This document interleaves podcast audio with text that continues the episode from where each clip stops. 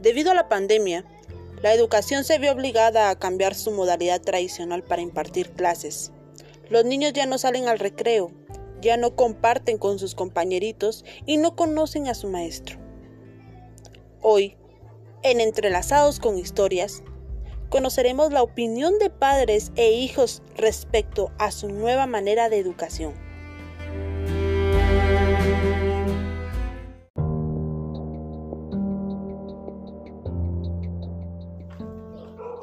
Bueno, pues eh, siento que hay ventajas y desventajas, ¿verdad? Porque ventaja pues tenés a los niños en casa, ¿verdad?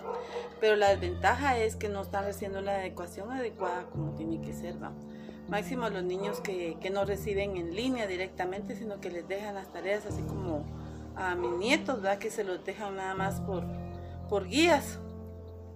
Entonces en la casa es la, hay que enseñarles a los niños. Entonces esa es una de las desventajas. Pero las ventajas, como vuelvo a repetir, es que uno los tiene en la casa, ¿verdad? Pero no es lo correcto tampoco, porque ellos tienen que salir también de casa a, a respirar un aire diferente, ¿verdad? Y conocer nuevos amiguitos y todo, pues como lo hacíamos antes, ¿verdad? Espero que esta pandemia pues eh, termine rápido, ¿verdad? Y que todo, ya todos vacunados, ya sea otra, y volvamos a la normalidad.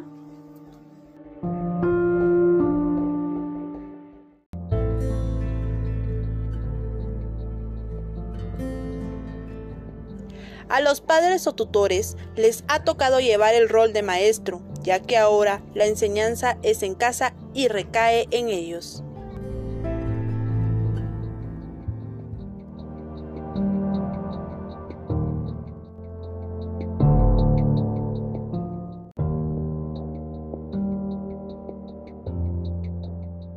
Para mí hacer tareas en mi casa está difícil porque no tengo hora de, ¿cómo decirlo? No tengo hora de descanso muy seguido.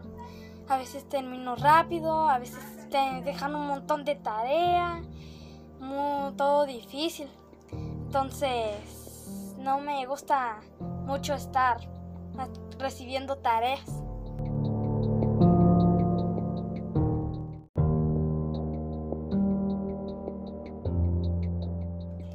A raíz de la pandemia, los niños ya no tienen mucha libertad de desarrollarse como debería de ser.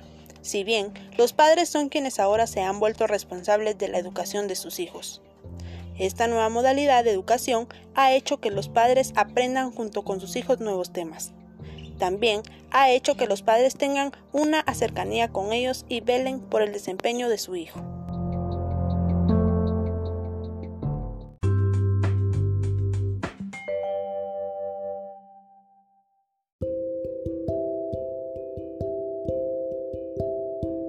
Esperemos la situación de la pandemia mejore y que los niños vuelvan a clases presenciales. Por lo tanto, tratemos que ellos tengan tiempo para jugar y distraerse un poco en casa.